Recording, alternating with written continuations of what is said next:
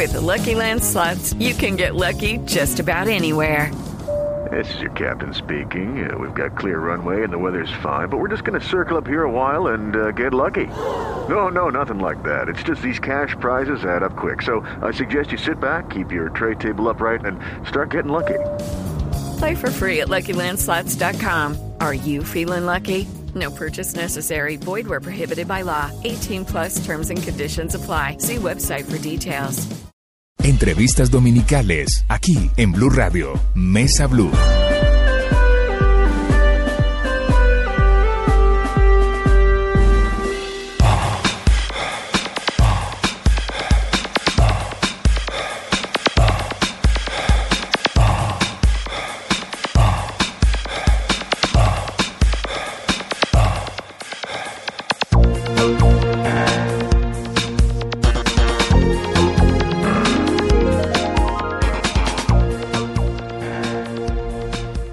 Tengan ustedes muy buenas tardes.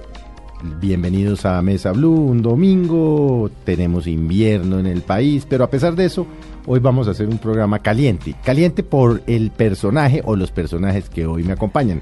Por supuesto, como yo no soy experto en los temas deportivos, así don Javier Hernández Bonen, mi compañero en las mañanas, me diga que me le he vuelto su coequipero en el tema de los deportes, ciertamente debo reconocer que mi ignorancia es absolutamente atrevido.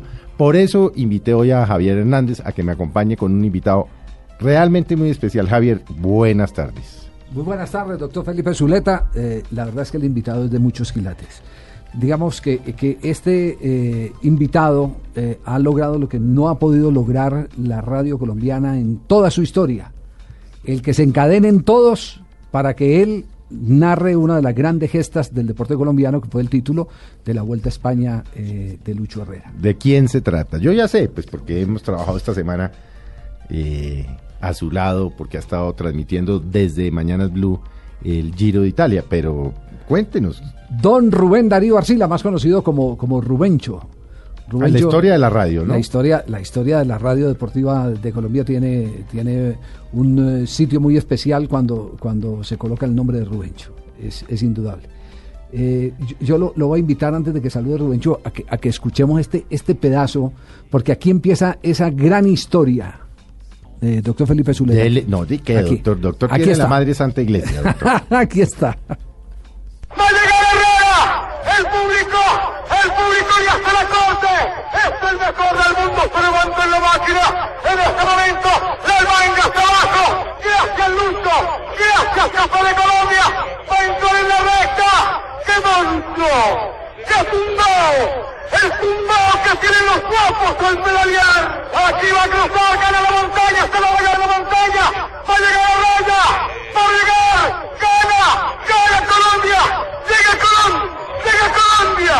¡Ganó! ¡Gana Lucho Herrera! Llega Colón. Llega Colón. Este es el juego de palabras de la conquista al revés. Por eso muchos a este invitado lo han eh, eh, calificado también como el poeta del ciclismo. Rubén El tour- el Darío tour- Arcila. El Tour de España, ¿no? Por eso En era el- llega Colón. En, en la Vuelta a España. Si llega Claro, Colón. La Vuelta a Claro. Colombia. Rubencho, buenas tardes. ¿Qué tal amigos? ¿Qué tal? Muy buenas tardes, gracias por invitarme a esta nueva alternativa, a Felipe, a Javier, que es mi compañero de hace muchísimo No tiempo. diga cuántos. Sí, nosotros No, no vaya aquí a humillar al viejito. eh, tuvimos una época muy linda hace mucho rato por allá en La Voz de Antioquia, cuando existía La Voz de Antioquia.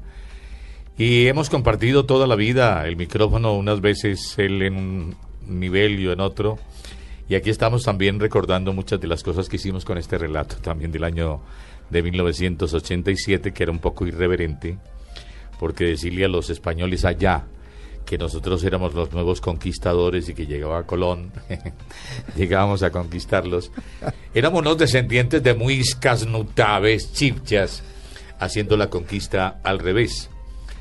Eh, yo siempre, y lo notarán seguramente en los futuros relatos, trato de ser un poco irreverente No, pues un y poco. meterle un venenito que al colombiano le encanta. Sí, sí, sí. El colombiano tiene un oído muy poético y entonces uno le habla en rima, en verso y le entiende todo inmediatamente. Y yo tengo un nombre que me compromete mucho porque a uno los papás lo comprometen con los nombres que le ponen en la pila. Y ahí me llaman Rubén Darío. y la gente pensó que yo tenía la obligación de echar versos cada rato por aquí. Pero los echa cuando está narrando, además, Sí. ¿no? Sí, tiene unos raticos de inspiración, ¿para qué? Pero eso de ser poeta es muy complicado, porque es que ser poeta es como un arquitecto. Hay que tener métrica, Pero, pero Rubén, de usted, ritmo. de usted se dice que es un arquitecto. Es decir, Sí. bueno, di- digamos que lo último que saboreamos fue la medalla de Mariana Pajón en los Juegos Olímpicos y, y- y Rubén eh, preparaba como un buen arquitecto toda la construcción de las frases que después aplicaba de acuerdo a las circunstancias de la carrera en, en su narración. Dice, usted mm, improvisa, pero se prepara. Ah, claro, Eso la es mejor, una mezcla bien curiosa. la mejor improvisación es aquella que se prepara. Claro. Y, por ejemplo, esto que acabamos de escuchar de Llegó Colón, yo el día anterior me reuní con los compañeros, porque a mí me daban toda la, toda la lectura, me daba que íbamos a ganar. Ustedes saben que en el periodismo se trabaja mucho con intuición, con percepción. Uno las ve venir. Uno las ve venir, Sí. que esa es la parte secreta de esto, que uno no tiene una fórmula para decir cómo es. Entonces uno ve que el clima le favorece, que los vientos de costado por allá de la Mancha no aparecen, que eran los que partían el lote y nos dejaban en abanicos perdidos en la carretera, que el clima era ideal, no llovía en esa forma que llueve a principios de mayo en Europa. Entonces todo se iba dando y uno iba preguntando, el muchacho cómo está, Herrera, porque Herrera no era el indicado para pelear la vuelta, iba a ir otro pedalista, Martín Ramírez. A Herrera lo iban a preparar para el Tour. Pero todo se volcó en Herrera. En, ¿En Herrera, qué año fue esto, Rubencho? Año 87. Ah, pero esto fue cuando Herrera estuvo en la casa de Nariño con el presidente Ah, Barco y Barco, el presidente Barco se claro. puso la camiseta. Sí. En el balcón que daba contra la carrera séptima, que hacían 40 años no lo usaba ningún presidente, además. Y salimos de Benidorm, que usted le debe traer memoria de Laureano Eh, Gómez. Laureano Gómez y el Alberto pacto Lleras. de Benidorm. Sí, claro. Y salimos de allá, de esa ciudad que queda frente al Atlántico, al mar Mediterráneo, que me estoy No, no, fresco que... Sí. Ese es el No famoso Levante, el Levante español. Por allá, por esos lados, arrancó la carrera y terminó un 15 de mayo, que es el día de San Isidro, Mm, San Isidro Labrador. Eso. El, el de la lluvia. el de la lluvia. Sí. Y ese día nos tocó volar sobre la Plaza de Toros de las Ventas en un helicóptero que nos facilitó el corte inglés y un periodista muy famoso que ustedes deben conocer, que es José María García. Sí, una de las au- mayores autoridades y, y de mayor Claro. audiencia en el periodismo deportivo español. En, en el posfranquismo, el hombre se aprovechó para decir de todo en el micrófono. Entonces era una figura muy querida, muy respetada, eh, le tenían hasta cierto miedo porque era muy valiente. Y ese nos invitó al helicóptero el último día con Herrera. Entonces nos tocó levitar sobre la plaza de las ventas y mirar la carrera desde el aire, que eso no se puede contar todos los días, porque para eso no venden boletas ni nada. Entonces son 14 mil espectadores en la Plaza de las Ventas el día de San Isidro. Y yo le dije a Herrera, porque no narramos toros, los dos aquí desde el helicóptero. Y Herrera vení- venía de una tierra de toreros. ¿Recuerda usted a Jorge Herrera? de Fusagasugá, claro, sí. Entonces no se le hacía raro, ya le gustan los toros. Pero eso fue después de terminar la carrera. Después de terminada la después vuelta. de terminar la vuelta. Pero, Sí. pero cuando se gana la, la- el- la camiseta, Llegó Colón. que, que llegó Colón, esa irreverencia no le causó problemas eh, No, en, en el entorno español, ¿no? Eh, me- porque nosotros teníamos fa- fama de gritones, todavía la seguimos teniendo. Entonces, la Pero gente, es que yo los veo a ustedes en cabina, y uno, uno para los que no trabajan con Javier, por ejemplo. Javier es un hombre que sale de cabina en los comerciales o en los momentos que tenemos, es un hombre pausado, es un hombre tranquilo. Y se sienta al micrófono y apenas Néstor Mal le dice, "Do- señor Bonet, buenos días. Buenos días, señor. sí, nosotros tenemos una vitamina especial rara. Claro, nos dan dos mares, el Atlántico, el, el Pacífico Sí. por la espalda. Entonces, esto nos da alguna potencia. En España decían y explicaban que nosotros teníamos que hablar tan duro porque teníamos que atravesar el océano. La voz tenía que llegar hasta el otro lado del charco y por eso teníamos que hablar tan fuerte. Pero era una forma de ponerle sarcasmo al trabajito nuestro. Y cuando yo narro, llegó Colón, llegó Colón, llegó Colombia, entonces ya nos miraban de otra manera.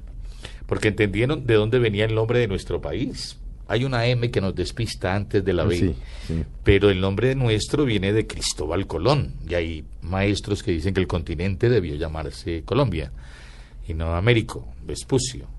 Entonces descubrieron que partiendo la palabra nuestra, se descubría que Cristóbal Colón estaba metido en nuestras raíces en el sonoro nombre que nos corresponde. Entonces, de allí en adelante ya vino otro trato porque, pues sí, levantábamos mucho la voz, pero le dábamos un poquitico de contenido. Porque mire, Felipe, en esos días estaban a punto de celebrar los 500 años del descubrimiento de América. Entonces la frase no era traída de los cabellos, ni acomodada a la fuerza, ni inspirada por la arrogancia, sino por la efemérides que se estaba acercando. Claro, en 1992. Es correcto. O sea, está hablando del año 87. ya habían empezado las fiestas. Uy, hacía y las dos o tres años. y los sí. recuerdos. Entonces yo me metí por ahí, por esa rendija, y aproveché para recordar que los tiempos cambian tanto que ahora nos tocaba a nosotros pues conquistar un país y de eso se trataba. No para inculcarle una nueva religión o para inculcarle la envidia, sino para inculcarle emoción, eh, vender el país nuestro. En era, era época de donde el embajador era el hijo de Guillermo León Valencia. Pedro León Valencia, sí, muchos años embajador de Colombia en Madrid, en España, sí. Que él, él fue el de la famosa frase que cuando ya vieron que eran Colombia la que iba a triunfar, los españoles se conmocionaron un poco y entonces él dijo en el micrófono para la radio española, nosotros somos españoles que vivimos en Colombia, Dija- decía Felipe, Eh, Pedro Felipe. Pedro Felipe. Pero. Rubencho, ¿usted siempre, siempre fue narrador deportivo? no, Porque yo- es que normalmente, normalmente ya personajes como usted o como Javier eh, no siempre arrancaron en, en- Ajá, sí, es en- verdad. Yo, yo era narrador. narrando lo que son hoy después de 30 años o 40 años de experiencia. Yo hice un cursito en Bucaramanga, de esos que cuando uno se echa la mochila al hombro y vámonos a buscar y a conocer otras tierras. Entonces en Bucaramanga, que es una plaza un poco más pequeña, le dejan a uno hacer de todo. Presentar orquestas, llegaban las mejores orquestas a los griles, entonces yo presentaba melódicos, presentaba corraleros de Majagual, los Golden Boys y unas orquestas muy buenas que habían en Bucaramanga. Pero como era una plaza donde había que ser todero, también me mandaban en un Transmóvil. Por ahí me montaron un día que no se me olvida porque eso es como montarse en una catedral, en una escotilla de esas. En un Transmóvil que era el Transmóvil número 6 de Radio Santander. Pero también me pusieron a leer noticias. Yo narraba la Semana Santa. Ahí detrás del cura yo iba O sea, con ¿y el- ¿cómo narra uno una semana? yo le, yo le daba el cambio a veces al curita. Yo transmitía, un- bueno, transmitía pesebres. No, yo narraba a ver, los no. pesebres A también. ver, ¿Cómo narra uno un pesebre? A ver, Era que iba a con, ver, un, se- ¿qué dice uno? con un niño señor. Dios, eh, que- a ver, ¿cómo, Eso sí, pues. Estoy hablando de hace 40 años No, no atrás. importa, pero ¿cómo narra un pesebre? Néstor Páez era el maestro. Ajá. Néstor Páez, que fue gobernador encargado y secretario de Educación del Departamento de Santander, él hacía su programa especial los diciembres. Y buscaban al más despalomado para que acompañara a don Néstor, porque eso siempre era pesadito para hacer uno en todos los pesebres, ir de una casa a otra, ir narrando. Él era el Carlos Arturo Rueda de los pesebres. Entonces yo le seguía a él, yo era el que leía las cuñas. Esta historia no me la sabía. Herodes- ¿ah? esta, esta historia no me la sabía. Sí, Pensé no. que me le sabía toda la, la vida Ah, a. Rubén Darío. Los compañeros me echaron ese hueso encima porque ¿quién quiere trabajar el 24 de diciembre? Nadie. ¿Quién quiere trabajar el 31? Nadie. Y eso se comía todas esas fechas claves.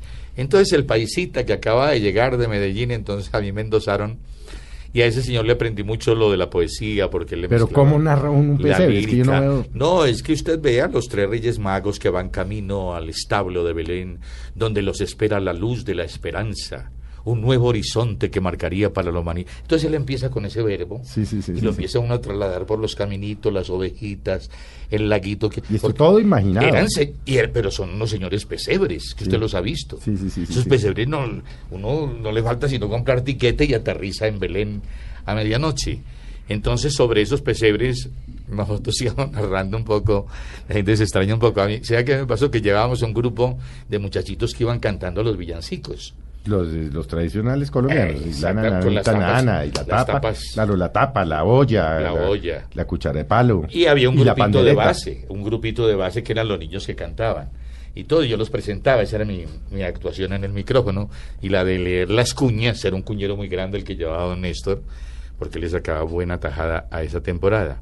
Y me ocurrió que cuando ya pasó mucho el tiempo, ya me volví narrador de ciclismo y viajé por el mundo y fui a Francia y de todas partes. Entonces, en una de esas entradas al aeropuerto de Bogotá, yo venía peleando con el piloto del avión porque ese avión de Avianca nunca salía y se demoraba mucho. Entonces yo salí braviando al piloto. Y es la ansiedad por volver a la casa. Eso se traslada de muchas maneras. Entonces eh, había un problema conmigo y con la tripulación de la nave. Entonces me mandaron a llamar a extranjería. Dije yo, aquí este piloto me metió a mí en la grande. Entonces entré a la oficina y me estaba esperando un señor de bigotico, fino, santanderiano, y me abrazó y me dijo, yo era el que cantaba los villancicos en los pesebres cuando usted visitaba con don Néstor Páez No los barrios de. Bucaramanga. No, Le dije, ah, quiere decir que estoy libre. Estoy li-". Sí, claro, no, con usted no pasa nada. No haga cola, venga, aquí le ponemos los sellos. Entonces yo salí con el pasaporte y ya con los sellos y se lo mostré al piloto. O sea, haciéndole. Lo carió, lo carió, lo carió. Sí, nos pasa, ya eso se cuenta cuando uno ya tiene muchos años en la radio.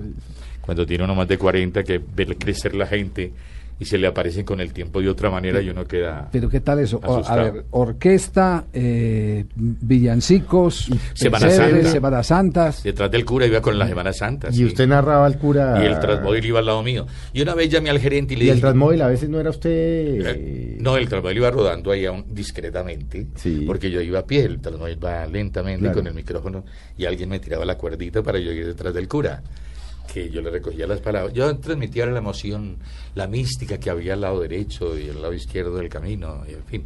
Una vez transmití yo tantas cosas que una vez llamé al gerente y le dije, ¿por qué no transmitimos el matrimonio de Lina María García que se está casando Se- en la Catedral de Bucaramanga? ¿Quién era Lina María García? Era la reina de Santander. Ajá. Y contraía Y matrimonio. usted ya quería transmitir Y matrimonio. Y, el, matri- el gerente se quedó, pero ¿cómo vas a transmitir? un ma-?" No, yo transmito hasta el atrio. Déjeme hasta el atrio porque yo adentro no puedo hacer ruido. Pero este es un suceso de página social en Bucaramanga. El matrimonio de Lina María García. Yo lo que entendía era que la radio tenía que registrarlo todo. Pero de dónde, de dónde tiene, porque es que una de las cosas que tiene la radio es eso. A diferencia de la televisión, usted ve la imagen. En Ah, yo radio usted en tiene que relatar Mm. lo que usted está viendo. ¿De, Sí. de dónde sacó usted eso? Eso es- Porque eso es casi que imaginación de niño. Yo lo he visto esta semana ahí en Mañana Blue cuando está narrando el giro y, y, por ejemplo, en estos días lo ve que usted mira a la izquierda, mirada a la derecha. Yo decía, pero este quién está mirando, que ve lo que uno no ve. Así una señora se me acercó por allá en la- el Alto de las Palmas y me dijo, señor, señor, ¿cómo hace usted para ver que el uno ataca, que el otro se queda? Es que yo no veo. Dice, yo tampoco, señora, lo que pasa es que me toca, me toca inventar un relevo lógico que se dé en la carrera. Venga, usted tiene fama, usted tiene fama en algunas vueltas a Colombia que se le, creo que en una, ¿no? Javier me va a Sí. se Bueno, una dañó el. Transmóvil Ah, ya. y se quedaron. Y ustedes siguieron desde el Transmóvil relatando Sí. lo que no estaban viendo. Eh, pero lo que habíamos visto No, pero- hacía poco. sí, es pero, decir, uno se lleva la última película como la última Sí. fotografía. Mm, En la época en que las fotografías, las cámaras tenían rollo. Entonces uno como que se lleva la última fotografía. Eso Y- era para cubrir las zonas eh, negras eh, técnicamente, Sí. donde, donde el, el carro andando no salía al aire. Ajá. Entonces se tenían que quedar inventándose la Entonces, carrera para que otro apunta. la recibiera Y más cogían, adelante. cogían otra carreterita y cogían Eh, Transmóvil ser. adelante. Sí, Sí, también. Y usted, ¿y cómo, sin, cómo? Sí, pero la última fotografía, pero es que esa puede cambiar. Sí, claro, puede cambiar, pero ¿Y, por, y cómo hacían para achuntar? Eh, a mí me Porque pasó- achuntaban, ustedes cogían y decían es que no sé qué va adelante, no sé qué, y eso podía no estar pasando. Pero estaba dentro de la lógica, no, sí podía estar pasando. No, e- no estaba muy lejos de la verdad. Tenía que estar más cerca que lejos de la, de la verdad de lo que estaba pasando. Pero a Alberto le pasó a Piedradita. Porque ya en otra época, en el Tour de Francia, se transmitía quietos, ya no en Transmóvil, parados en la raya. Entonces Piedradita llegó con Arrastía muy temprano al sitio de transmisión donde iba a llegar la etapa. Ajá. Y entonces se preparaban unas orquestas. El pueblo prepara sus tunas, sus orquestas. Pero Piedradita le decía a la gente, aquí vamos rodando, vamos transitando rumbo a la ciudad de mm, por San Mauricio, en fin, por algún lado. Vamos rodando, aquí vamos transitando, doblamos una curva, hay un parque a la distancia, entonces apareció una orquesta, él estaba quieto, sentado ahí en el parque.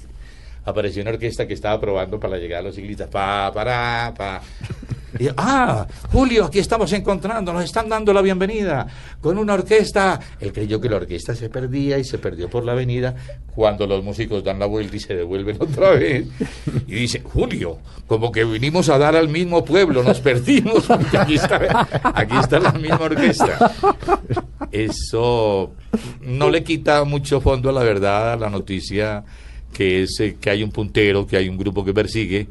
En eso mentimos un poco, en el adorno, en el paisaje a veces, y muchas veces se agrandan los recibimientos que no son tan ¿A multitudinarios. usted le ha pasado, por ejemplo, como creo que le pasó un día a Javier y a su equipo de, de del blog deportivo estaban narrando un partido, porque obviamente ellos no todos están en el estadio, hay unos en la Sí. mesa, otros en el estadio, en fin. Sí. Y se fue la señal. Y... Ah, ahí es donde aparecen los recursos de A la ver, radio. Eso, eso, porque a Javier creo que le pasó Sí, también. no- Javier. no- nos Sí. pasó, estamos transmitiendo después la señal de televisión por una tempestad y nos quedamos si- sin saber cómo estaba el desarrollo del partido. Que ese es el Entonces- alegato que han tenido los jefes con los locutores y comentaristas. Eh, los locutores se defienden. Y el día que se nos corte el satélite. Eh, exactamente. Entonces el jefe no lo dice, pero dice: El- ahí es donde yo quiero el- verlo a usted con sus recursos, El recurso era con su sabiduría y su prodigio. el recurso era ese, empezar a buscar quién tiene un radio, a ver qué, qué- la competencia dónde está, si está transmitiendo, no está Póngame transmitiendo. tal- pa- póngame tal Esa, emisora. Póngame tal emisora. Y es empezar a doblar lo que a está doblar diciendo lo que otro. está diciendo el otro. sí. Eso no es de todos Y- los días. pero eso es con una con una de segundo, o sea, una Sí, diferencia sí. de segundo. Es decir, eso es con un micrófono de la competencia en el izquierdo Sí. y eche. Eh, sí, Sí. eso, eh, escuche la competencia y, Y a usted le ha pasado también en, Sí, también me pasó en, Guatemala. transmisiones. Sí, en Guatemala me pasó. ¿Qué, qué le pasó? Eh, pues que a mí me cobraron derechos y me tuve que volar de la carrera porque no tenía con qué pagar los derechos. Entonces me volé de un pueblo, de una ciudad que llama muy linda, un lago, Panajachel. Pero en época de conflicto, de guerra. En guerra en Guatemala. Cuando sí. está cerrada la vía desde las 8 de la noche, estaba prohibido transitar a las 8 de la noche. Yo, sin embargo, le pagué a un indio maya para que me trasladara, arriesgando. Entonces nos vinimos porque a mí me iban a sacar de la carrera al día siguiente. Yo quería irme para el sitio de meta de una vez, que era el estadio Mateo Flores, y asegurarme, porque el estadio ya no me podían sacar. Yo ya no venía rodando en competencia, entonces no tenía por qué pagar derechos. ¿Y cómo hacía para sostenerme desde el estadio? Pues me puse el audífono de la emisora eh, Radio Fabulosa y a doblar, pero ellos son un poco lentos, no tienen el ritmo nuestro. Vamos con Samuel Cabrera, ya vamos a llegar al estadio. Decía, ya vamos a llegar al estadio con Samuel Cabrera en algunos momentos. Y el Samuel Cabrera no llegaba. Y este tipo me estaba doblando y me decía que estaba cerca, pero no llegaba. Entonces yo le dije a mi compañero, le dije, yo voy a meter ya a Samuel Cabrera, ya estoy cansado. Sí. Estoy reventado. Venía solitario en punta. Sí, Ojo, sí, pues sí. que estoy sobre punta. Estaba la, sí, él venía en punta. Que me lo secuestraran, que se cayera, ese era el riesgo. Pero no sucedió. Entonces yo cerré los ojos y empecé a narrar. Entra por la puerta de Maratón Samuel Cabrera, se levanta el estadio. El estadio todo lo buscaba y no lo veía por ninguna parte. Los aficionados. Los comisarios me miraron aterrados. ¿Cómo es posible que este tipo esté inventando si no ha llegado el ciclista? Y la competencia que yo tenía, que era la que pagaba derechos para que me sacaran, entonces empezó a desmentir para Colombia lo que yo decía. Mentira, aquí no ha llegado nadie, no ha entrado nadie. Y yo sí decía, aquí lo tengo y lo voy a entrevistar. Y yo lo iba a entrevistar, él no había llegado todavía. Pero como yo fui radioactor, pues apelé un poquitico a los recursos de... de Usted la- fue radio, ahora hablamos de eso. Entonces yo dije, yo me recuerdo, y vamos a entrevistar a Samuel Cabrera, aquí lo tiene. Ahí la gente quedó más convencida, lo tiene, ahí lo va a entrevistar. A ver, Samuel, yo le hablaba al aire. Descanse, repose, Samu- felicitaciones, estamos muy contentos en Colombia, yo haciendo tiempo para que el otro llegara de verdad. Felicitación, ah, una toallita, pa- agüita, ¿no? Agüita para Samuel Cabrera. Aquí va a hablar primero por Todelar, ya lo tenemos en directo. ¿Y por qué se lo llevan? Ah, se lo llevan para la premiación. Vaya, vaya papá, primero el protocolo, hay que cumplir con las normas. y se lo llevaron. Para el ¿Y el tipo ya había entrado o no había No entrado? había entrado. No, no Entonces, ¿qué había entrado. ¿Y cómo? Pues yo lo hice que él caminara y se, como en la radio todo es imaginación. Claro, claro. Él fue y caminó Él al fue podio. caminó y yo lo fui acompañando cuando Sí, caminaba hacia el podio. Y el tipo no había entrado. No había entrado todavía. Después, ¿Cómo sale uno de ese lío tan berraco? eh, hay que tener mucha imaginación y odiar mucho al que lo quiere sacar a uno de la carrera. Sí, sí, sí. A la competencia. Sí, a la competencia que fue la que me puse en Finalmente el tipo entró y pasó todo lo que usted se había Exacto, imaginado. no se salió. Claro, cuando llegué a Colombia, Juan Harvey, que era presidente de la Asociación Colombiana de Locutores, me llamó al orden, ¿no? Eso no se hace, joven. Eso no se hace. Y yo le dije, pues que yo no lo voy a hacer todos los días. Yo lo hago una vecesita cada 20 años, déjame que... Porque cada- se portaron mal conmigo. Sí. Además me iban a sacar de la carrera, ¿cómo me, me dejó sacar? Cuando yo venía en un transmóvil, me sacaron de un móvil porque me llevaban con ciertos privilegios. Y de eso todo yo tuve que prescindir para poderle cumplir aquí a la empresa que estaba pendiente. Ganó un colombiano, la general, el de la montaña Israel Corredor, el de las metas volantes, el polaco, todos lo ganaban, los colombianos. Tanto que no se ponían ni la camiseta de Colombia porque tenían que lucir la de líder de la distinta especialidad. Eso lo hice allá en, en Guatemala hace 32 años. Y, Y, en plena guerra. Porque Sí, sí, sí, meterse sí, usted a medianoche 70s, de en carretera 80s, que nos persiguieron porque el conductor se saltó un retén y nos persiguió el ejército. Hizo varios disparitos al aire y terminamos contra un barranco. Y el tipo todo furioso, claro, como se atreven y no sé qué. Y decía, es que yo vengo de la vuelta a Guatemala de Panajachel. Entonces un soldado dijo, yo como que lo he oído, como que lo he escuchado. Y yo a mí me dije, sí, sí, sí, soy yo. Y ahí mismo me dijo, ¿y dónde se va a quedar? Y yo te dije, en el Hotel Sheraton. Yo para presumir. Obviamente usted que se iba a quedar en el Sheraton. y iba pues, no me alcanzaba para el Sheraton. Y entonces al militar le dijo, pues los escoltamos hasta el Sheraton. Y dije yo, ¿quién le dijo a este que me escoltara? y no se fue hasta que yo no entré a la puerta principal del Y usted Sheraton. hizo toda la farsa, se metió no, al me, Sheraton. me tocó registrarme. Me tocó registrarme, ahí quedaron los últimos dolaritos que, que sobrevivían. Esos viáticos no eran, eh, Javier sabe que no eran los No eran carnudos, no eran no. muy grandes. Entonces me tocó y después entré con una paranoia al hotel y le eché tranca, silla a la habitación, porque yo ya veía que aviones por todas partes. Allá mataron a un periodista, mataron al embajador de los Estados Unidos No, es que era guerra. Era guerra. Y era urbana, además, ¿no? No era una y no se guerra sabía quién disparaba, si era el Estado o la guerrilla. Eso también hay que vivirlo a veces en el ciclismo. Y esa sucedió en 1980 y yo no volví jamás a Guatemala. Hasta ahora, 32 años después. He vuelto 32 años después y casi todos se han muerto. Pero espérese, vamos a hacer un corte con Rubencho, con Javier. Ya volvemos, como ustedes se darán cuenta, y yo se los, se los anuncié, el personaje es un personaje, Javier, maravilloso. No, es de fábula. No, y podría uno quedarse las horas y las horas Sí, y las sí. horas enteras, pero vamos a, a preguntarle sus, por ejemplo, sus papeles de... De radioactor. ah, sí, por supuesto. Como hoy los que me tocaron. Y de argentino. Y de argentino, porque además, de eh, es que además, parte de su éxito como narrador deportivo es que es un gran actor frente al micrófono. Ya volvemos con ustedes en Mesa Blue. Ya regresamos en Mesa Blue de Blue Radio, la nueva alternativa. Estás escuchando Mesa Blue. Vida Mayor que se puede propiciar la sorpresa Rubencho último kilómetro a lo Colombia Lucho campeón campeón por equipos. Va a terminar. Debe llegar debe llegar. Paso a la victoria. Ganó por alegría en un caballito de acero. Herrera una bandera desbocada. Debe llegar debe llegar. Se paran los relojes las abejas los niños se alborotan saltan las piedras, los lagartos trotan, se sienten felices los cipreses. Debe llegar, debe llegar, paso a la victoria. Tiene el mundo otra cara. Se acerca lo remoto en una muchedumbre de bocas y de brazos. Debe llegar, debe llegar, paso a la victoria. Herrera es una bandera desbocada.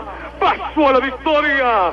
Sagrado Corazón de Colombia, Sagrado Corazón de Jesús, gracias, esto se va a coronar. Este es tal vez uno de los momentos más emocionantes en toda la historia de la radio deportiva de Colombia.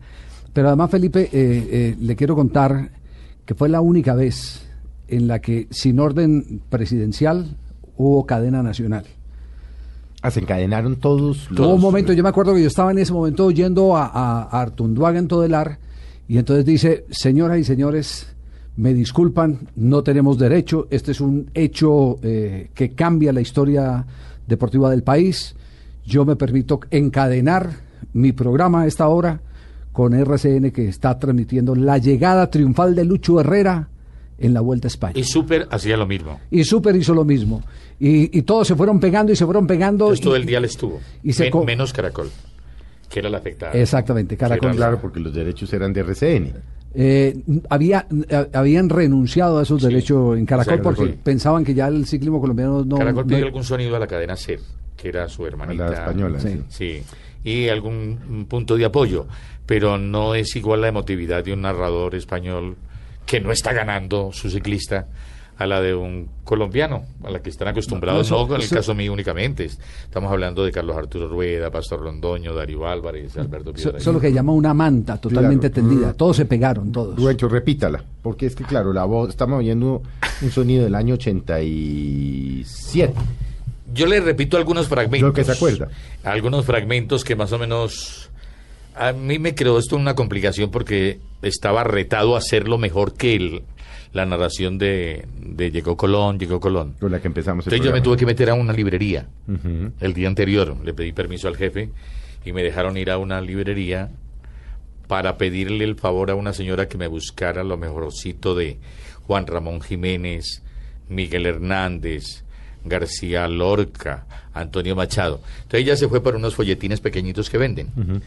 Yo le dije, yo no puedo con libros gordos, no me van a traer libros porque yo tengo que narrar mañana al final. Entonces ella me trae unos folleticos, justo lo que yo necesitaba. Yo le echo una mirada por encima. Hay un poema de García Lorca que se llama Oda a la Alegría, o de Machado, no me acuerdo bien. En todo caso tiene unas frases muy bonitas. Y de ahí me pegué, ahí las saqué y las fui armando. Pero me faltaba el estribillo el- lo que pega, lo que realmente recuerdan aquí mis colegas y compañeros todos, que es el se ve llegar, cómo llega el estribillo. Yo tenía armado el resto, las frasecitas bonitas. se las había aprendido de memoria. No, además. las tenía apuntadas en una planillera. Ah, las tenía Y apuntadas. apuntadas, sí. Y, y trabajé hasta las 2 de la mañana. O sea, eso no. En la habitación. Lo que usted acaba de decir, la improvisación requiere No, un trabajo del berraco. ¿sí? Para que le salga, Para que le salga bien, óptimo sí. y que 25 años después todavía lo estén recordando a uno con esto y ya ha pasado mucho tiempo, un cuarto de siglo. Sin embargo, no lo olvidan tan fácil porque se trabajó a fondo. Entonces me trajo el material, yo lo estudié hasta las 2 de la mañana, armé lo- el texto. El problema es dónde lo va a colocar usted, dónde Claro, lo va a decir. claro. Porque si lo, dice, a- si lo dice a destiempo, se lo tira. Si lo dice después o mucho antes, no juega. No juega. No va. Y faltaba el estribillo. Yo estaba desayunando y el mesero del hotel se acercó a felicitar. "Oye, felicitaciones! Que hagan- va a ganar Herrera. Ya eso ganó Herrera, ¿no? Y le dije, no, señor, yo con humildad. Eh, todavía falta correr la etapa del día de hoy. Claro, y el el- tramo sí. de Alcalá de Henares. Hombre, que eso se veía llegar, eh, eso se veía llegar. Esa es la frase, se ve llegar. Se se ve llegar. ¿Se la dio el mesero? Sí, el mesero. No se, la, puede se ser. la capturé al mesero, porque uno le roba el alma a los otros. Entonces ahí ya tenía estribillo. Yo dije, ya está armada para mis adentros, ¿no? El problema era aplicarla en el momento exacto y lo podía hacer, que esa era la parte más difícil. Yo creo que la más difícil era esa. Entonces empecé, se ve llegar, paso a la victoria, caen las telarañas. Corren los niños, saltan las piedras, se ve llegar, paso a la victoria, Colombia. Bueno, el resto se me confunde un poquitico con el tiempo, pero hablamos de todo lo que estaba viviendo el país en ese momento. El país era una sonrisa Usted cogió completa. a Machado, Sí. cogió a. Lorca, a Un pedacito de cada. Jiménez, y juntó y armó una cosa, un Sí, libreto. exactamente de unos de un minuto y medio aproximadamente. Lo puse en el momento exacto y al final ya digo me metí en el llanto y todos lloramos. Todos los colombianos lloramos en ese momento. Y eso acabó con himno, ¿no? Obviamente. Hasta No, donde yo me eso- acuerdo, eso- claro. Eso, claro, Esto se dio cantaba- premio Ondas. Se cantaba. Ah, dio premio yo, Ondas. yo tuve que ir hasta Barcelona a recibir el premio Ondas. A donde allá Monjuy. Y sí, un paseo nocturno que nos dan por allá Sí, entre una muy ciudad bueno. fabulosa de noche. Y también dio premio Simón Bolívar, aquí en Colombia. Y el mejor premio es que usted donde va, siempre lo saludan con ese tema de se ve llegar, paso a la victoria, y te recuerdan ese pasaje. Es No, pues es que a mí me pasó porque obviamente quienes me conocen pues saben que yo no sé nada de deportes, pero cuando ya esta semana vi a Rubencho y lo conocí en Mañana el Blue, yo dije, este es el tipo que hay que invitar. Inmediatamente fui donde, pues le invité a Rubencho, le dije a Javier, bueno Javier, eh, voy a invitar a Rubencho, inmediatamente se ve llegar, y yo, ¿qué es esa vaina? Ah, y en redacción, muchos de los muchachos de producción tenían el tema completamente claro. Se lo saben, esa es una manera de que me saludan los Escuchémoslo colegas. ahí, escuchémoslo ahí. Se ve compañeros. llegar. Oye, ahí está el se ve llegar. a la victoria. Ganó por alegría en un caballito de acero. Herrera es una bandera desbocada. Se ve llegar, se ve llegar. Se paran los relojes, las abejas, los niños se alborotan, saltan las piedras, los lagartos trotan, se sienten felices los cipreses. Se ve llegar, se ve llegar. Paso a la victoria. Tiene el mundo otra cara. Se ve llegar. Ese ya, ese ya quedó marcado para la historia. Sí, los amigos me saludan eh, cuando me veo con ellos. Se ve llegar, todos me abrazan y me saludan como si fuera una credencial. Ahora he cambiado la credencial en los últimos tiempos y la gente me saluda y es Dios salve a la reina. Ah, Entonces que ya- ese, ese fue otro golazo. Ah, pero Sí. ese es el de Adriana. De- de Mariana Pajón. Mariana de Pajón. Pajón. sí. Que también es otra irreverencia. Oigámoslo, oigámoslo Porque me le meto al palacio a la reina. Oigan. Explosión total la colombiana por el centro, todavía no domina, no tiene liderazgo, ahora sí, es suyo. El oro momentáneamente, para Nueva Zelanda. Colombia se queda un poquitico, ahora sí vuelve a tomar el lugar que le corresponde. Atención dorada, aquí viene la reina. Dios salve, Dios salve a la reina. La reina del Vicino viene por el oro. Explosión en Colombia, es suyo el triunfo. Queda Nueva Zelanda, queda Holanda para segundo y tercer lugar. Atención, todavía queda un penalte. Se está quedando un poquitico la colombiana. Ahora doble la última curva. El remate en la zona rizada. ¡Oro! ¡Oro para Colombia!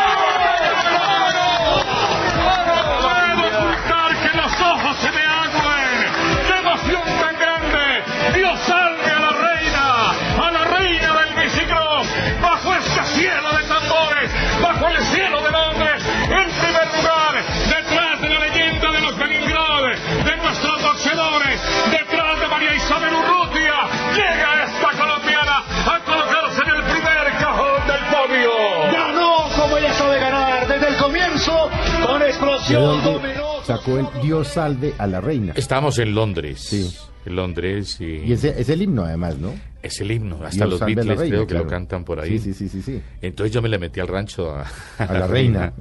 A mamá. Sí, al- a la, Mamá Elizabeth, cuando a pasábamos reina. por el, esta- eh, el palacio de Buckingham, yo decía, estamos pasando frente a la casa de mamá.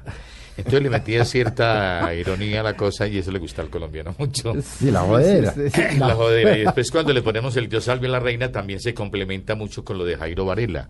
Ese no puedo aguantar que los ojos se me agüen es de Jairo Varela. Había muerto Ah, Varela el día estaba anterior, todavía ¿sí? en el velorio, estaba Sí, todavía sí, en la sí. sala de velación. Eh, en ese momento u- hay que pensarlo bien, que yo no digo que todo lo improviso. Ella era antioqueña, yo era, yo soy antioqueño.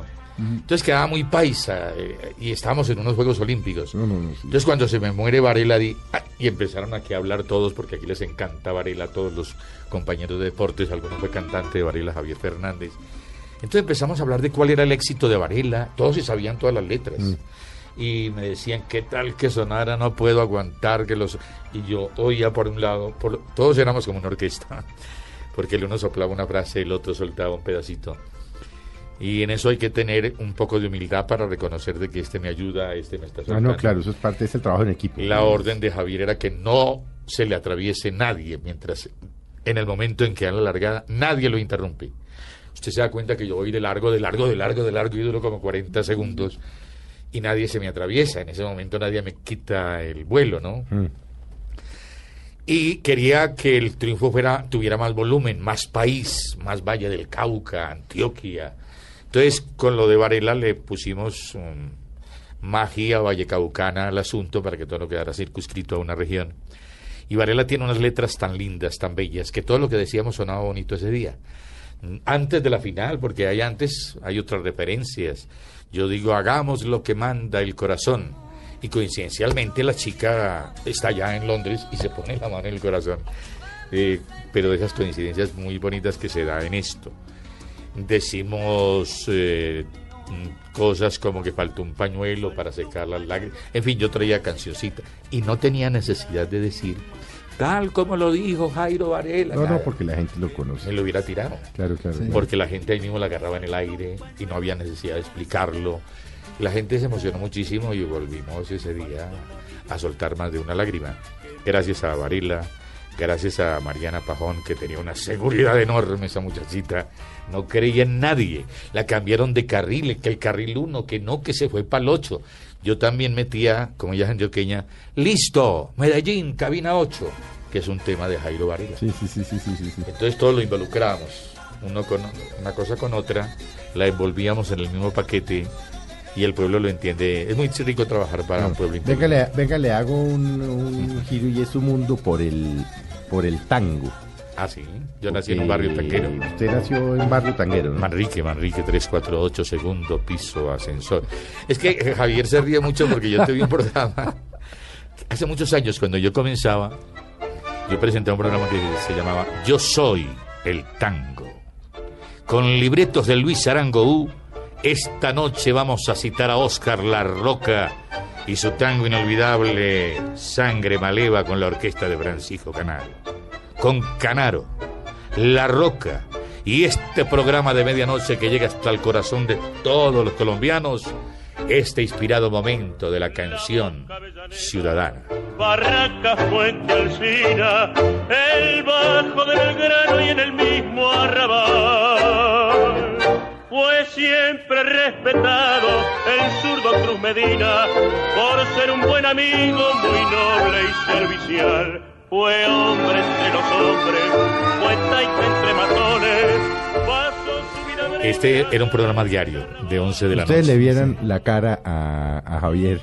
Que lo- yo lo veo no- cantar en Mañana Blue un par de veces. Una Javier. de las, sí, en estos siete meses que llevamos Pues de a- compañía. a- a mí me Una sorprendió. de esas veces fue un día que pusimos esto, Javier. Tanguero, tanguero Sí, por sí, excelencia. claro. Y tengo grabado, tengo dentro de los cassettes de la época. Explíquele a los jóvenes, a los jóvenes, oyentes ¿Qué es un la- cassette? de las Mesa Blue, que es un cassette.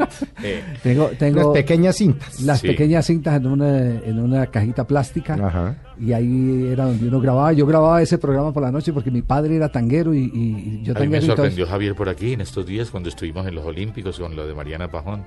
Me dijo, en la casa de mi papá te tenemos grabado. Vos hacías un programa que se llamaba Yo Soy el Tango y yo solté la carcajada porque yo hablaba en argentino y quería echarme al bolsillo al presidente de la cadena, que era Rodrigo Izaza, y le encantaban los tangos. Bueno, pero además yo nací en un barrio tanquero que es Manrique, donde queda la Casa Gardeliana, y donde uno desde el desayuno, almuerzo y comida estoy yendo en todos los cafés, a Canaro, a Enrique Rodríguez, a Julio Martel, pero además fui locutor relojero. Y entonces uno se aprende todas las canciones por ¿Locutor de qué? Relojero. ¿Eso qué es? Son las 4 y 5 en Radio Reloj, las 4 y 5. Ah, relojero, el que da la hora. Sí. que da la hora. Y este programa era. Sí, yo sí, soy Felipe se entusiasmó, No, no, es pero- que locutor relojero. A veces es un buen término, Javier, para que le digamos Sí. a Néstor Morales un día cuando diga. Y además con esa voz que tiene Néstor, son Sí. las 7 y 25. Claro Usted que, le va a decir. claro que él siempre da una hora antes o una hora Sí, él, él- él- después. él siempre da como ¿cierto? 15 minutos o- Sí, atrás sí. o adelante. Sí, ¿no? sí, atrás o Pero vea, el locutor relojero.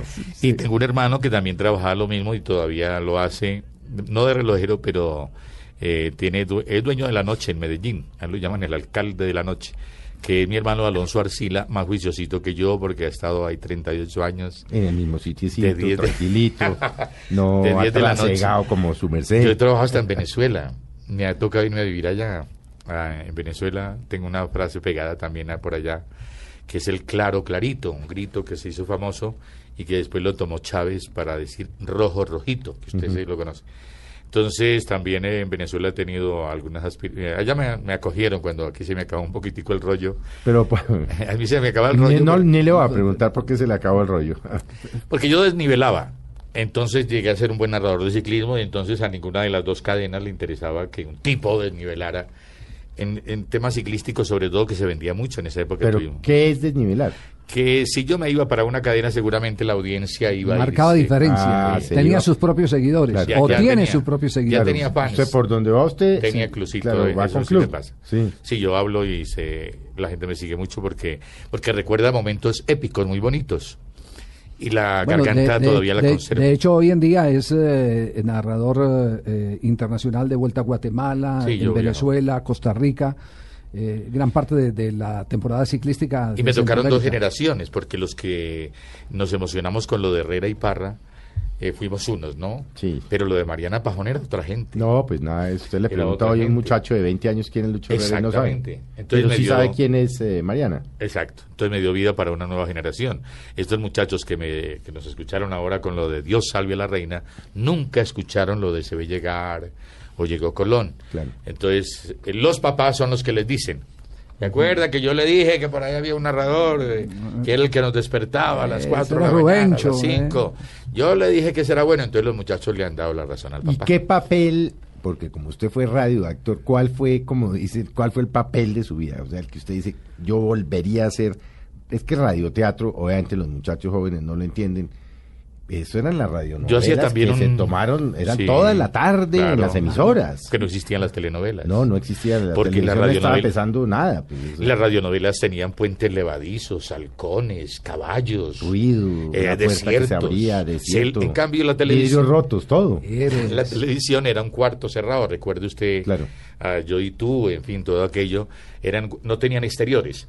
En cambio, la radio sí tenía exteriores. Teníamos los hermanos Villalobos, Kadir el Árabe, Calimán, que viajaba por todo el mundo, que Calimán fue de lo último que se hizo. Y yo trabajé en La Ley contra Lampa, que era un dramatizado diario sobre el Los hombres de acción hacen la radio. Los hombres de acción hacen la radio y Todelar es radio de acción, era una frase.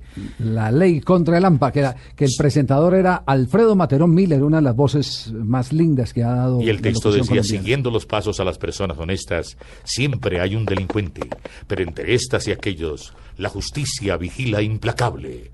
La ley, ley contra el contra el AMPA. Y empezaba ya el dramatizado del atraco al banco del día, el secuestro del día, de las 10 de la mañana. De Es decir, los españoles se han perdido en La Guajira y ya estuvieran Y en, aquí. en la, la película, ya estuviera montada en radio. Pero además lo difícil que era, porque claro, ahorita Ricardo, nuestro productor, nos pone el caballo, el agua, el viento. Sí. Y eso está todo. Oiga. Eso está todo, eso es un computador, Ya- es un ya botón. es- ya esos todo sonidos, esto sí. lo hacían era con sonidos o guturales o con una caja que tenía o con papel. un pedacito o de cascajo, un cajoncito lleno de cascajo, el otro de tabla, el otro de arena. Y ahí entonces cogían tac, tac, Entonces tac. ahí caminaba un, un- Caminaban sobre- el, sobre- el jefe de sonidos, teníamos un jefe de efectos de sonido, que era el que seguía con el libreto aquí donde tenía que entrar él con pasos, él caminaba ahí sobre pasos, sobre la arena, si había un incendio o había, entonces tenía que coger un papel Celofán. Celofán. de celofán y se movía en el micrófono. Eran los trucos de la época y al oyente se le llenaba la imaginación, que era muy potente de la época. Entonces hay títulos que pasaron a la historia, El Gallardo Aventurero, Kadir el Árabe, eh, Felipe el Calabrés, Calimán, el hombre increíble. Calimán el Hombre Increíble, que viaticaba mucho. Charlie Poe. Eh, Charlie Poe, el del chino, sí, ese es inolvidable. Claro, ese era inolvidable. Ese sí era inolvidable. la época. Y yo llegué, yo llegué cuando estaba en la Vea que yo me Si alcanzo da- a acordar. si le da la memoria, Yo me Felipe, alcanzo, eso sí, eran claro. los principios de los setentas. Sí. muy estábamos hablando ahorita, por ejemplo, yo me acuerdo de una que a ustedes les tocó seguramente más y era Tiemble bajo las cobijas. Una vaina que eso se, De- literalmente de se cagaba y terror, era a sí, las claro. 11 de la noche, creo. 10 de la noche. Literalmente, 10 11 de la noche. sí, señores. Y No. competía con Y Radio, el- Radio Lente de Hernán Restrepo Duque, que Ajá. era un programa que cerraba la programación de Caracol por la noche. Y al final apareció también doña Teresa Gutiérrez con una voz en el camino, que patrocinaba Mercedes-Benz o la Chrysler en Colombia. Era otra radio, era muy, uno no sabe si es mejor la de ahora o la de antes, pero la de antes era Son muy diferentes, ¿no? Sí, son diferentes. Lo de antes era muy divertido. Era una radio con radioteatros, todas las emisoras tenían radioteatros. Pero es que usted además, eh, vuelvo les digo a, a quienes están acompañando en Mesa Blue, a Rubén Chuyo, pues no lo, no lo conocía, sí, lo había oído y tal. Pero cuando uno lo ve mirando el, el Giro de Italia y uno dice, pero, eh, o sea, porque yo lo he visto, yo me he sentado a mirarlo para hacer el ejercicio. ¿De dónde, de cómo, de dónde ve tanta cosa que uno no ve? Eh, eh, a mí me pasó algo, por eso cogí cierta fama. Entonces alguna vez estaba narrando la Dauphine Liberé en el mes de junio y cayó un temporal de nieve en cerca de Grenoble. Pero la gente no me creía porque como yo inventaba cositas y Arrastía se quedó aquí en Colombia. Julio Rastía. y Jaime Ortiz. Entonces, no puede ser, en esta temporada no puede estar nevando.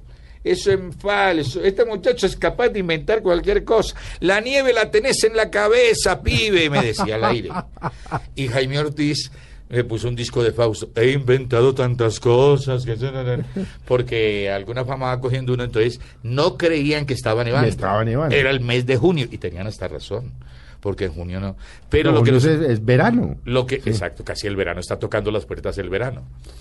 Pero estaba nevando, era en una montaña, en un pico muy alto, donde estaba llegando la etapa en ese día.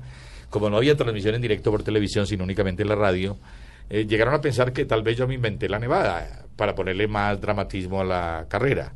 Pero en la noche llegaron las imágenes de televisión para los noticieros de Mauricio, en fin, que tenían allá sus enviados especiales y vieron cómo caía la nieve, efectivamente, todo el mundo quedó paralizado porque fue un temporal inesperado, no estaba en los pronósticos. Ruancho, ¿usted cómo se imagina en unos años?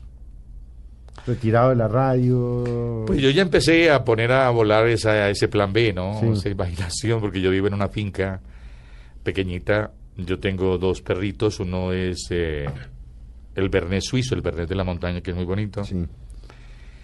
Y tengo también gaticos y una huerta que cuido con mucho, y un jardín. Jardín, donde tengo carretas, bicicletas con matas y todo lo demás.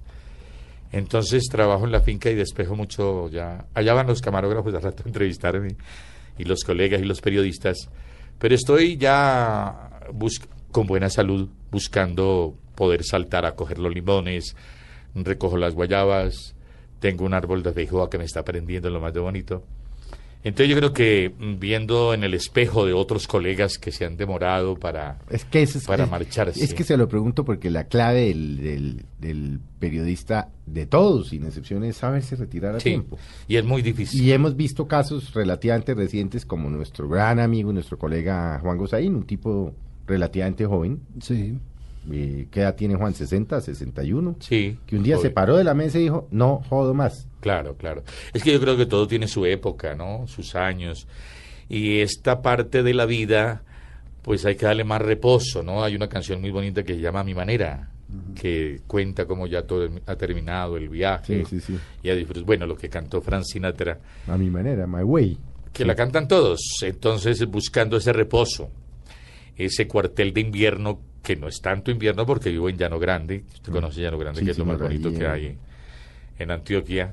Entonces tengo toda disposición. Tampoco es que estoy como un ermitaño por allá lejos, retirado de la No, no, civilización. tiene todo ahí. No, Sí. tengo todo. Tengo la red, tengo internet, tengo eh, todos los cables, tengo bicicleta, tengo moto, tengo el carro y entonces paso muy bueno.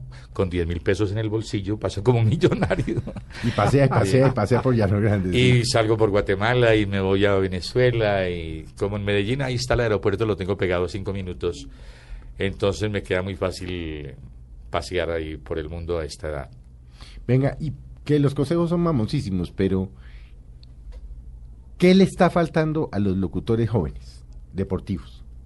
Imaginación. Porque son muy técnicos, uno los ve, ¿no? Son mucho más, no sé si más, pero... El del fútbol ve- es distinto al del ciclismo, Sí, no, ¿no? por Porque el fútbol es un es- partido que está, usted lo está viendo sobre la mesa prácticamente y las acciones y todo, ¿no? Son más repetitivas. Ahí no hay halcones, no hay picos de nieve, ahí es otro tipo de narración. A nosotros nos toca muchas veces sostener una narración con un fugitivo, con uno eterno, solitario, fugitivo. Entonces ahí es O donde... sea, tiene eso es que- cuando, como le, le mamo yo gallo a, a Javier ahí mañana, cuando se rompe el pelotón. Sí, sí. Yo no logro saber qué se rompe el pelotón, pero cuando yo se rompe el pelotón, y yo, Javier, se rompió el pelotón. Pero, Se trabaja mucho con o sea, el metáforas. pelotón salió, No, la metáfora es la reina de la narración del ciclismo. sin lugar a dudas. Eh, si uno sin metáfora no podría respirar.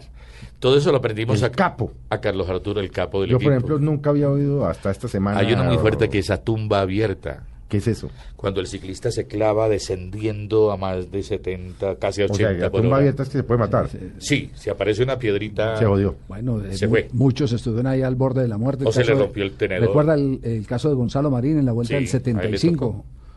Era el mejor eh, descendedor del ciclismo colombiano y ese es- era un suicida bajando. En Cuesta Boba, por allá en el páramo de Berlín. Fue esa tragedia. de, Pamplona a la ciudad de Le tuvieron que Bucaramanga. abrir la unidad sellada. Después de que le abren la unidad sellada... Bueno, hubo un colombiano hace poco que estuvo también. eh, Eh, Soler. no, ¿cómo Mauricio? Soler. Mauricio Soler, Soler, sí. casi se Claro. mata también. Sí, sí. en plena vitalidad, en pl- el mejor escalador del mundo en ese momento. Sí. Pero parece que tiene un problema de equilibrio, no se Sí, ha sí, podido sí. definir muy bien. Entonces en los descensos le va muy mal y de pronto estrelló su carrera y se quedó con la fama de que se fue en su juventud, en 28 años era el mejor escalador y era campeón del Tour de Francia, campeón de la montaña y ganó Bueno, la etapa más Y- importante. y para, claro que es una pregunta buenísima. El mejor de todos, ciclistas. Eh, ciclista. Sí, sí. Si usted, Ah, si a usted le dicen, le dicen, Rubén, usted lleva 40 años en esta, 45 años en esta vaina, y le, yo lo cojo aquí, le, bueno, ¿cómo lo va a hacer? Usted ha visto a Cochise, a Lucho Herrera, bueno, a todos los que ha visto. El mejor escalador, Lucho Herrera. para subir Herrera, porque Herrera no sufría subiendo. Él era, respiraba con una tranquilidad porque tiene unas piernas muy largas y flacas, y hacen la función de las palancas en las leyes físicas, o sea que él no tiene que mover el tronco, ni tirarlo para los costados, ni ayudarse empujando el tronco, sino que él flota sobre la máquina.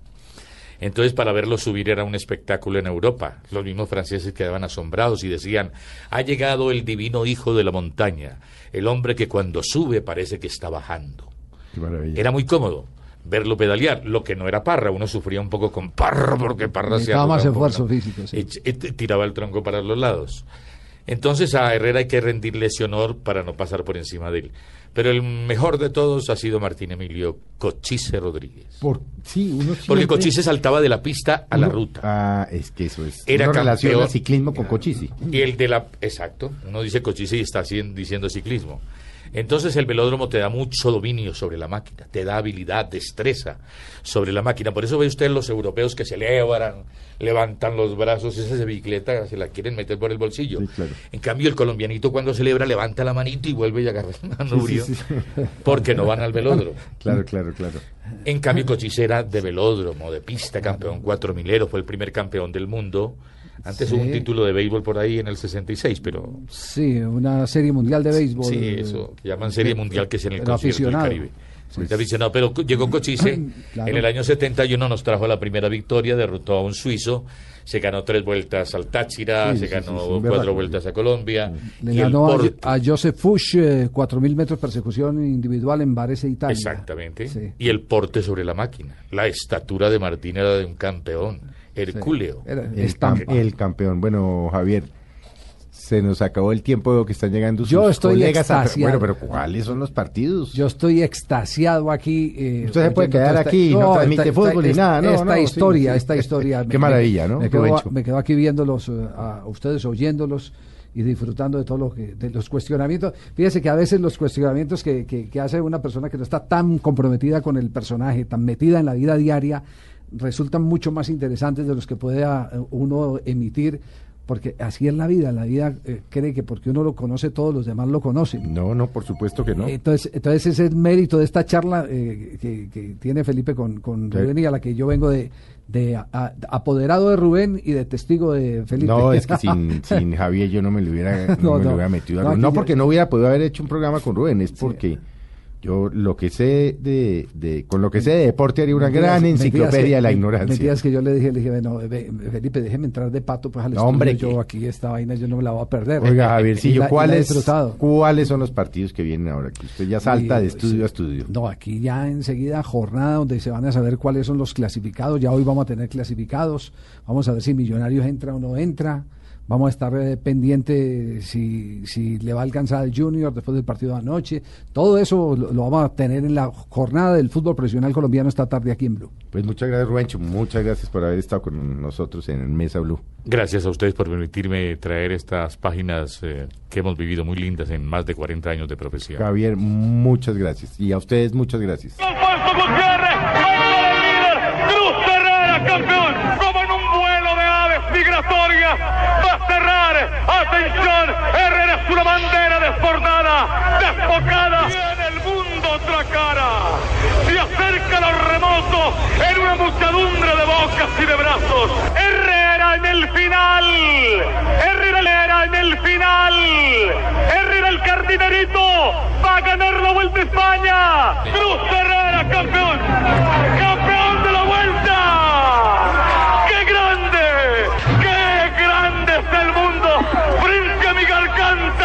batida, aquí en el Paseo de la Castellana, me detiene el chance. Entrevistas dominicales, aquí en Blue Radio, Mesa Blue.